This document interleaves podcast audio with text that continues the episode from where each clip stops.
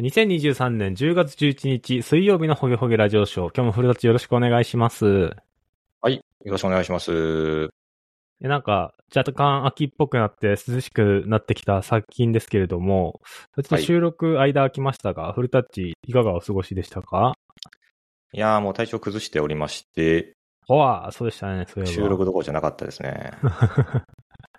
んどうまあいっうて系言ってもですか喉が痛かっただけで、うん、うんまあ、喉以外元気だったので、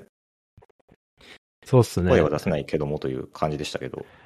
なんか撮ろうかなと思って、しあの、スラックでハードルとかフルダッシュしてたんですけど、まあ、結構厳しめの声されてましたよね、あの時は。そうですね。久しぶりにやらかしちゃいましたね。ねもう今は、だいぶ戻ってきてる。あそうですかね。今はだいぶ治ってきた反動で喋りすぎてちょっと、多分今ちょっと声枯れてる気がするんです けど、あんまり調子に乗らずに ね、ほどほどでね、できたらなと思いますけれども。えー、というわけで早速なんですけれども、最近気になった、まあ、記事とか、まあ、出来事とか何でもいいですけど、なんかありますかえーと、最近ですね、ついにあの、本を買ってしまいまして、おう GitLab に学ぶ世界最先端のリモート組織の作り方、うんちゃらかんちゃらみたいなの。おがーごはざいいましてはい。まあ、これもともと気になってたんですけど、なんか Amazon で買おうと思ったら、もうなんか2、3週間待ちですみたいになっちゃってて、その物理本が。あ、そうなんだ。 で最近僕物理本派なんで、ちょっと買うのをためらってたんですけど、ち、ちなみになんで物理本派になってるの最近。まあ、やっぱり単純にあれですね、なんかこう、年を重ねたせいかわかんないですけど、なんか電子書籍だともう頭に入ってこなくなっちゃってて、おー、なるほど。で、物理本派になってるんですけど、まあ、さすがに読みたい気持ちを抑える理由にもならないんで、Kindle 版を買ったんですよね。うんうんうん。で読んだんですけど、まあ、素晴らしい本でした、これは。ほうほう。これ、まあ、素晴らしい内本というか、容まあ、GitLab が素晴らしいっていう話ですね、これは平たく言うと。 うん。これ内容的には、えっと、リモート組織の作り方っていう副題の通りで、なんかリモートしてる会社が読んだら、なんか、あ、これいいなみたいなのが載ってる、プラクティスが載ってるみたいな感じなんですかそうですね、まあ別にリモート組織に限らずな話ばっかりですけど、まあリモート組織だとなお良いっていう感じの話が多い印象ですね。ああ、なるほど。この本自体は、日本の方が書かれた本なんですかねなんか、そうですね。日本の人と、まあ、あと日本人で GitLab に勤めてる人の監修を受けながら書いた本みたいな感じらしいです。ああ、すごいですね。あ、なんかじゃあ、これ翻訳とかじゃないんですね。翻翻訳訳じゃないもですよ、これ。日本人が書いてるんで。へえ。まあ、内容的にはその GitLab ってあの、いろんな物事をすべてオープンにする会社なんですけど、うんうん。あの、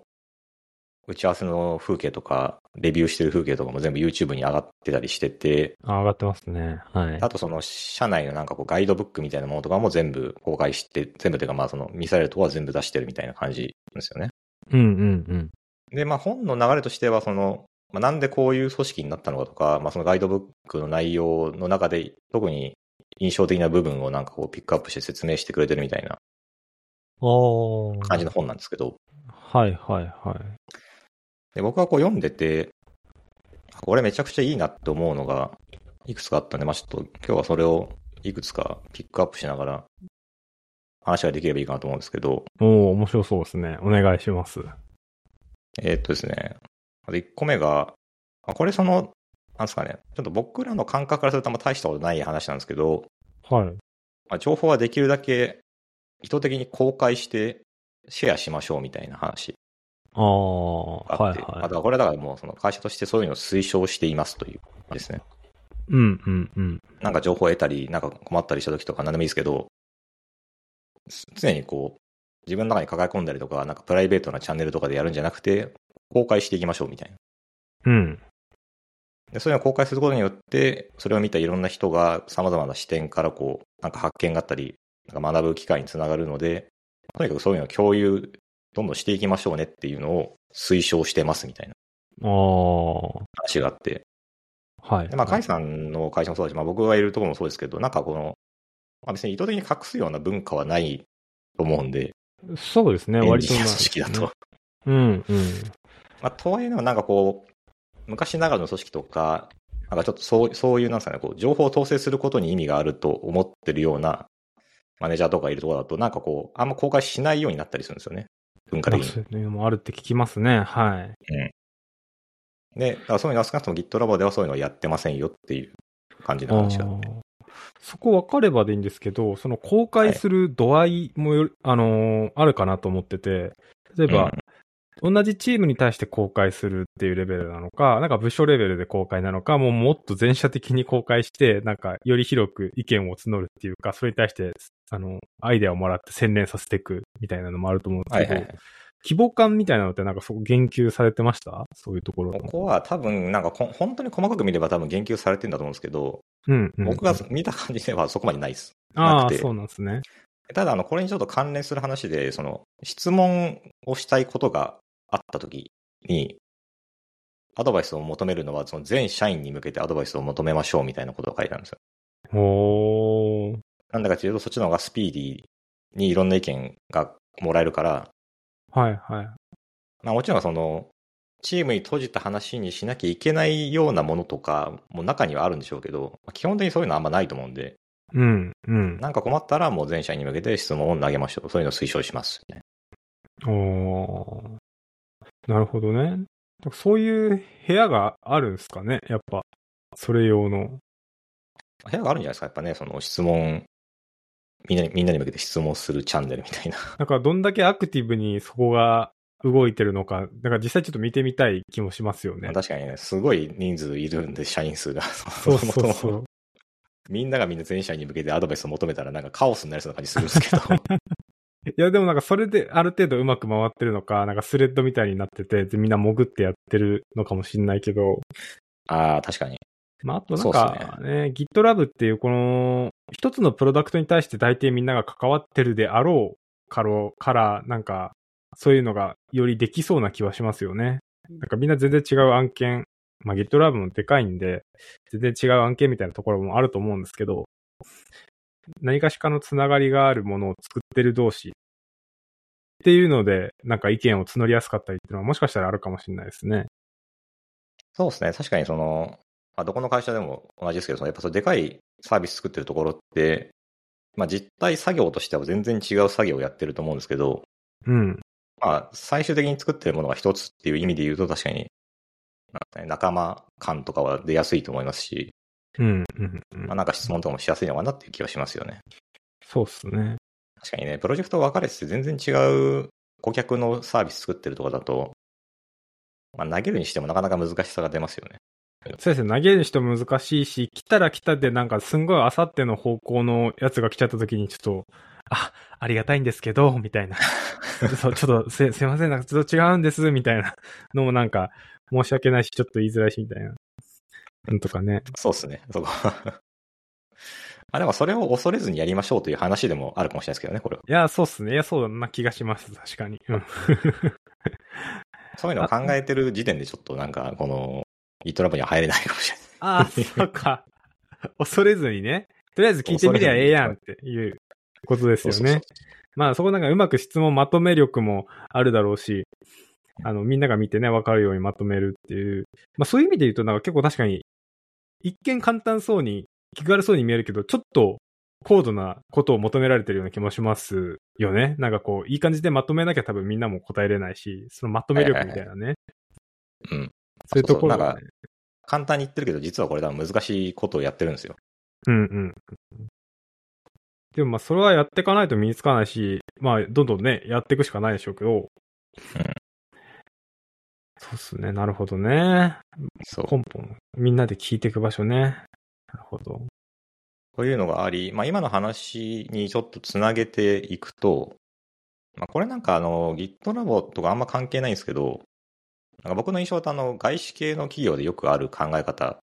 の一つとして、うん。あのマネージャーっていう存在が、日本だとこう、上にいてマネージャーって人が、うん。で下にメンバーがいて、そのマネージャーがなんなんかをこうプロジェクトを管理して指揮するみたいなはいはい。構造をなんか求めがちなんですよね。うんうん。でも向こうのその外資系の企業とかって、マネージャーっていうのはあくまでそのフラットな立場でメンバーと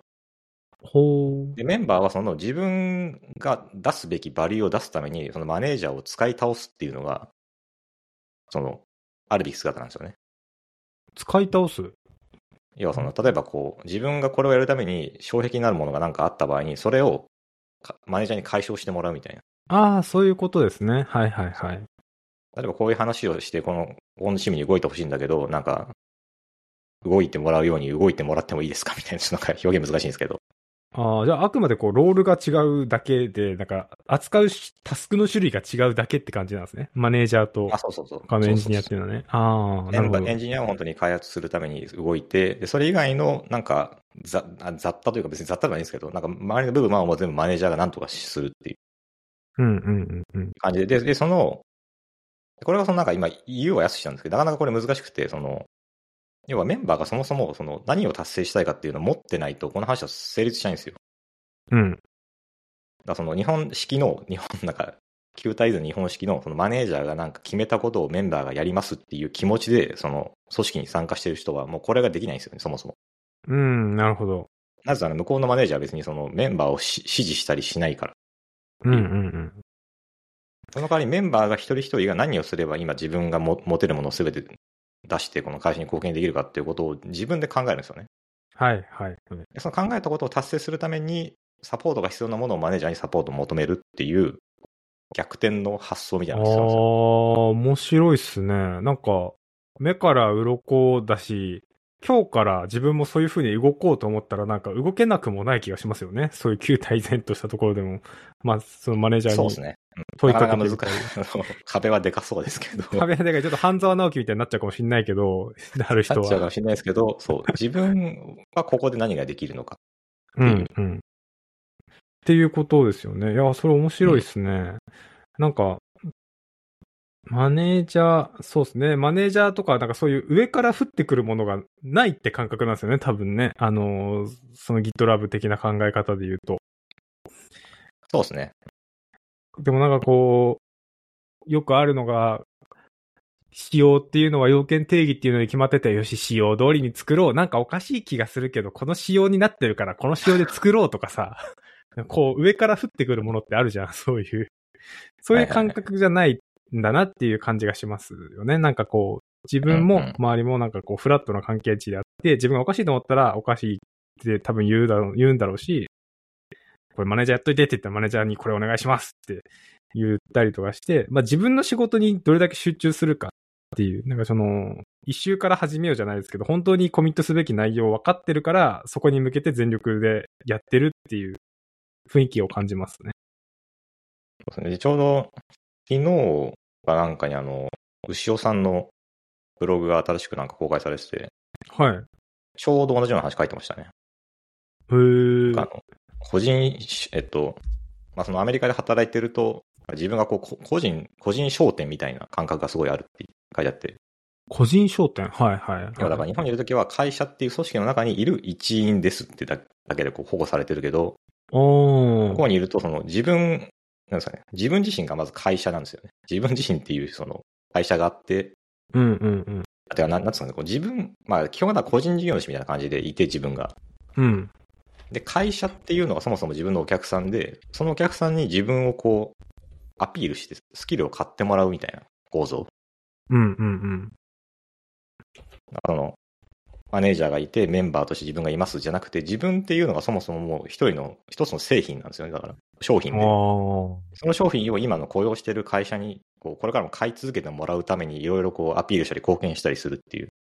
あー、はいはいはい。さっきの一つだからね、その、ね、マネージャーとか上司が決めるんじゃなくて、自分がこの組織とかこのサービスに対して何が貢献できるかを考えて動くんですよ。うんうん、うでん。それを買ってもらうっていう感感覚っていうんですかね。なるほどね。。そうああ、なんかじゃあ、もうなんか年功序列とか、なんかそういうのからちょっとやっぱり違う あもう全然何もそうシいうスのないテムの中ですよねでってことですよね。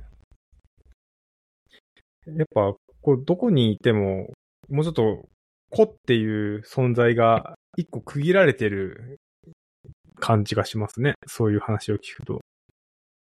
そうですね。なんかやっぱりだから、日本だとまだメンバーシップ雇用型でとりあえず採用してうんぬんかんぬんだけど、まあ向こうはジョブデスクリプション型でうん。やることが決まってて、その決まってるロールに対して自分がコミットできるかどうかだけっていう、まあよく言いますけど、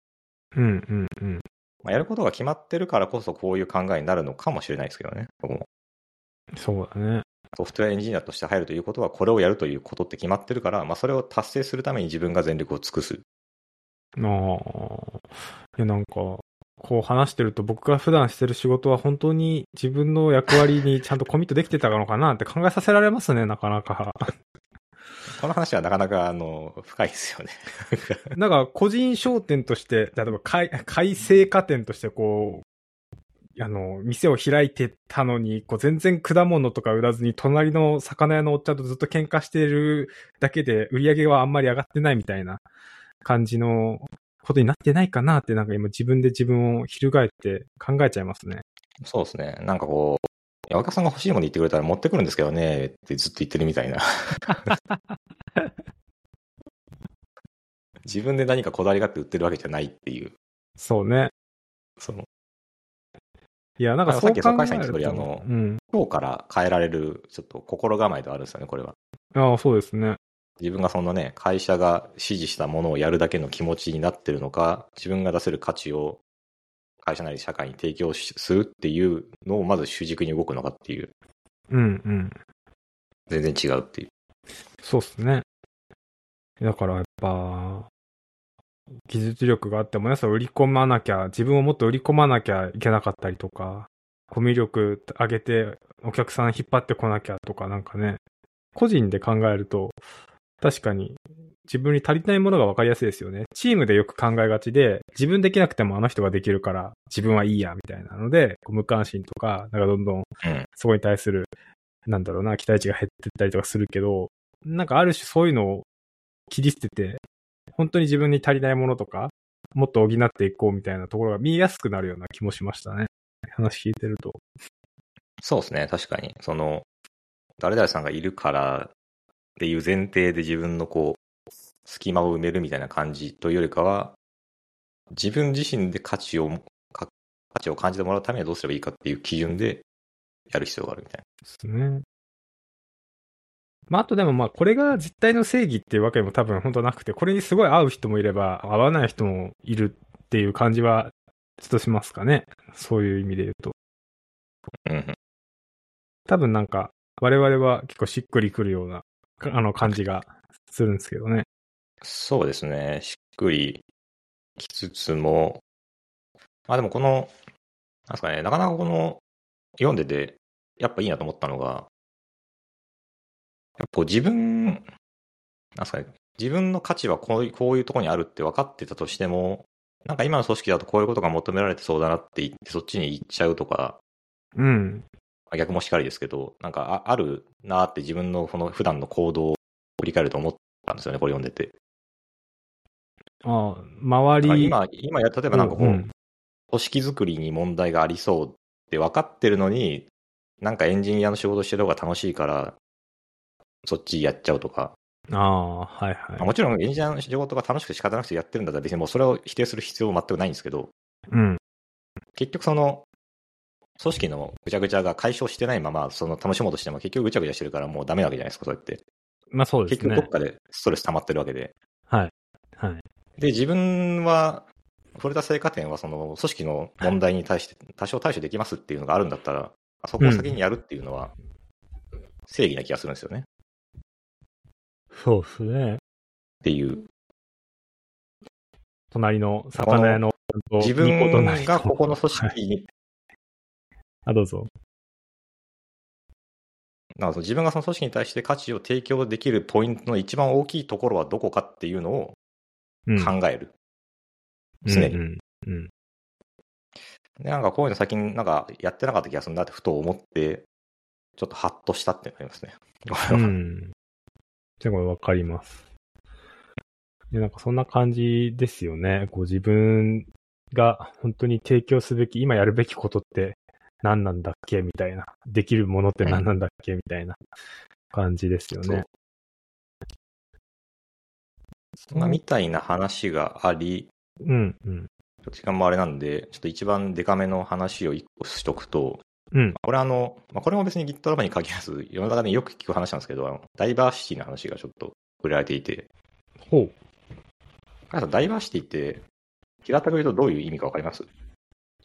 まあ、多様性ですよね。直訳すると。なんで、まあ、いろんな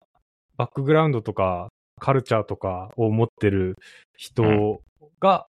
集まって、いい感じで、ハッピーみたいな。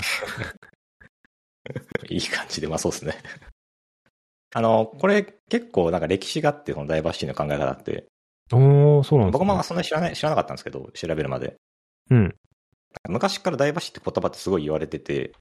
はいはいはい。で、ある時からダイバーシティインクルージョンっていう名前に変わり、うん。その、ダイバーシティインクルージョンビロンギングみたいに変わり、なんかダイバーシティエクイティインクルージョンビロンギングみたいな、なんかこう、いろんなのがあるんですよ。ああ、なでる どほうどや。ら今の最新はダイバーシティエクイティインクルージョンビロンギングの、なんか、DEIB っていうのが、なんか最新っぽいんですけど、かっこいいですね。な、なんか、格ゲーみたいでかっこいいですね。はい。そうで、あの、ギターの本だと、ダイバーシティインクルージョンビロンギングだ、その E がない DIB か、うん。の3つについて書かれてたんですけど、の話が。はいで、ちょっとこれあの本の内容っていうか、僕の解釈なんで、多分だいぶ偏ってるかもしれないですけど、うん。はいはい。このこのダイダイバーシティとインクルージョンと、その、ビロンギングの3つが何を言いたいかっていうのが、こうちょっと面白くて、うん。要はダイバーシティすごい平たく言うと、多様性で、多様であるだけなんですよね。うん。うん。だから、その多様であればもうダイバーシティなんですよ。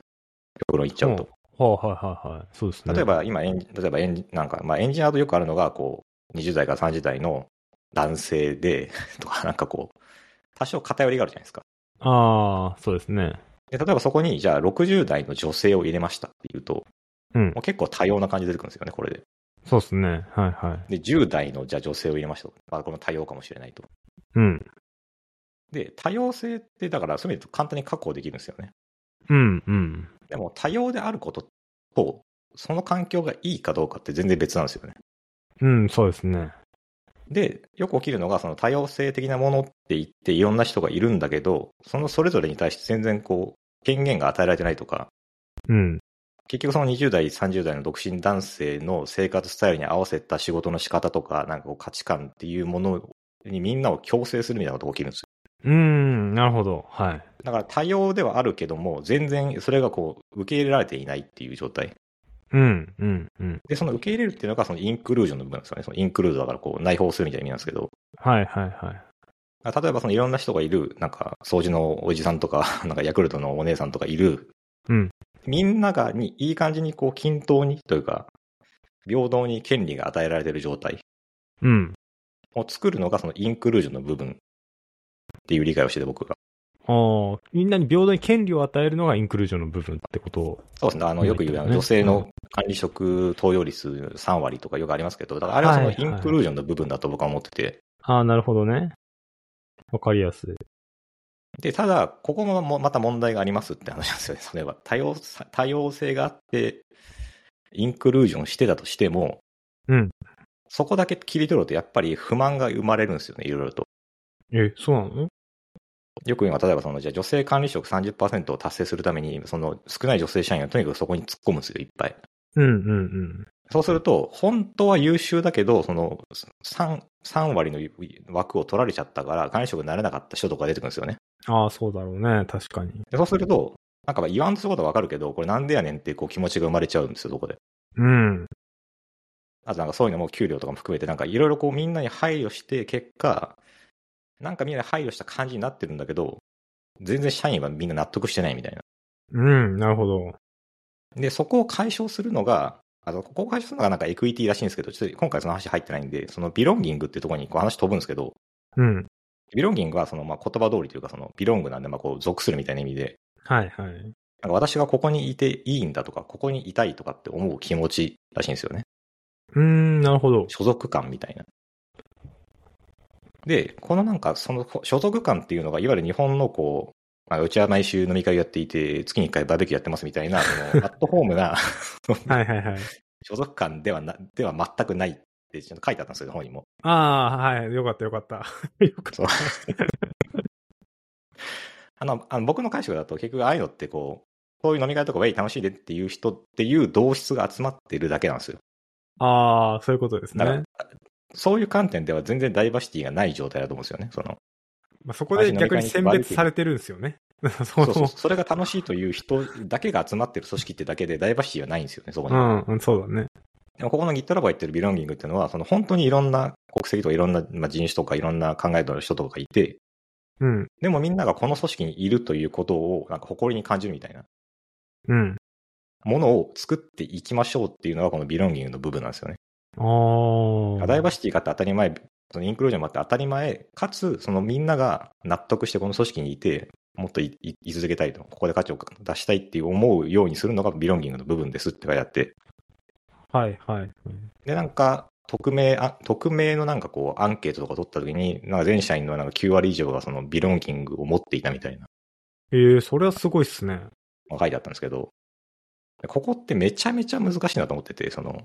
うん。じゃあ僕もなんか今までいた会社とか今の会社でビロンギングあんのかって言われるとなんかよくわからんなっていう気がしてて、改めて考えて、ビロンギ自ングね分がここにいたい、いてもいい、自分の居場所はここだっていうのが、そのアットホームな飲み会が楽しいとかって意味じゃなくて、その、人としてここにいるべきだみたいに感じれる状態っうん。て、すごいなぁと思うんですけど、どうですか、かさん。なんか、いや思うー、こことありまれす、すんごい難しい、はな難しいっていうかね、ビロンギングを、については、なかなかすごい考えさせられるものがありますけれども、何なんですかねビロンギングって、まあ、でも会社の、有名な会社に勤めてるっていうのが、すごいビロンギングになる人ももちろんいるだろうし、これっうんて、お金の払いがいいっていうのって多分ビロンギングになるのかならないのかってなんか今考えてたんですけど、どどう思いますお金がめっちゃもらえるっていうのはビロンギングだと思いますかいや、そこはならないですよね。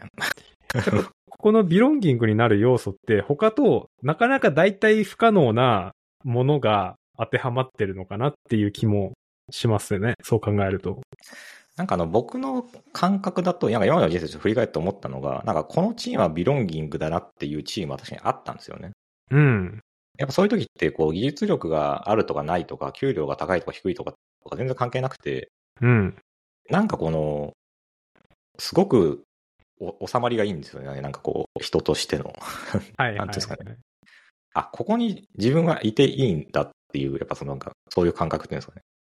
いていいんですよなんか、あ、ここにいるん、自分はここにいるんだなっていう感覚がなんかあるんですよね。うんうん。なんていうか、自分が人間としてこう、余計なことを考えずに、なんか他の他者とこう、いい感じに繋がってるみたいな状態。うん。うん。を日々感じられるチームとか組織っていうのは、多分これがある状態だと思うんですよね。ああ。そのなんか大企業に勤めてるから、そのつ勤めてる属してる感があるぜとかっていう、なんかこう、安い話じゃなくて、 なんか、うん。人としてっていう、その、会社とか全部取っ払って、人、人としての属してる感みたいな。はいはいはい。なるほどね。確かになんかそういう感覚になるチームってのはたまにありますよね。まあたまにだけれども。まあ、確かにでも、そう考えると、そのダイバーシティがあってインクルージョンがある組織、チームの方がなりやすい感じは確かにするんですよね、これも。 ああ。今まで振り返ると。やっぱり、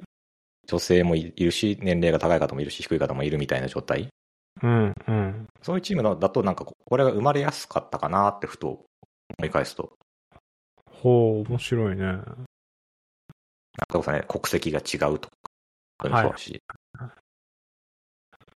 逆になんかその同質というか、まあ僕で言うと30代の男性でエンジニアでやってきましたしって人しかいないようなそとこだと、なんか、あんま生まれないかなっていう気がしてて、こういうのって。なんかビロンギング感はないかもね。なんかこなんかやっぱり偏っちゃってんな、どっかで思ってると思うんですよね、その状態を。う、 そうだね。うん、なんなんだろうな。その感覚は。あもちろんね、その、そういうところで気持ちよく自分をこう、自己開示してね、チームを形成してるようなところもある、あると思うんで、そこは別に問題ないんですけど、なんか僕の感覚だと、やっぱいろんな人がいるところで、認めてもらってる状態っていうのが一番心地よいなって思うんで、そうっすね。まあ、あとは、この周りに対してビロンギング感をちゃんと与えられてるから、ビロンギング感ってなんかすごい言葉できちゃいましたけど、ビロンギング感をなんか損なってる人間になってないのかなっていうのはちょっと翻ってやっぱ考えちゃいますね。あそれはめちゃめちゃあるんじゃないですか、確かにね。それは考えるの大事ですよね。我々がね、アンビロンギングな存在になってないことをね、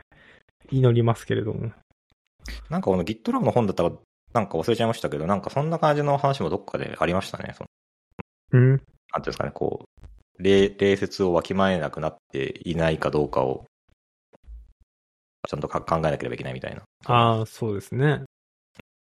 でもやっぱこの文字、テキストコミュニケーションってどうしてもその、ちょっと無礼になりがちなんで、どうしても。無礼とかに聞こえてしまったりとかするじゃないですか。その特に日本人で文脈読もうとすると、そうでちすょっとね。ネガティブに感じちゃうとか。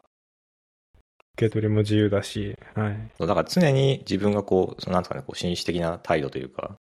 常うにん人とちゃんと向き合って会話してっていう心持ちを忘れてはいけないっていうのがやっぱあるんで、そうですね。確かにそういう人しかいないようなチームだったら、まあ、ビロンギング感だいぶ与え、与えられるみたいな感じになるんじゃないですか。ビロンギング感 ね。今日のキーワードになってしまったビロンギング感が。 いや、そうですよね。今頭悪い、なんか響きですけど、ね、あ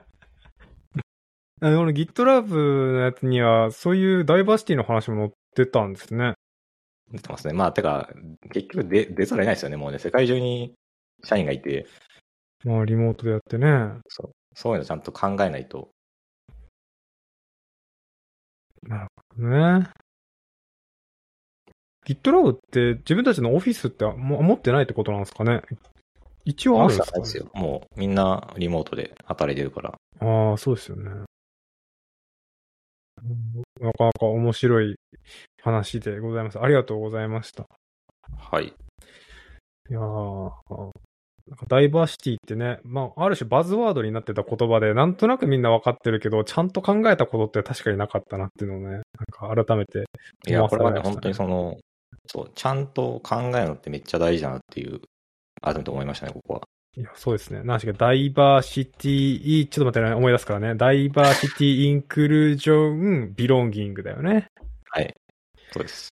ああ、なるほど。ちょっと、胸に刻んで、個人商店の話と、このダイバーシティインクルージョンビロンギングの話をね、自分の胸に刻んで、今日も一日ね、働いてみようかなと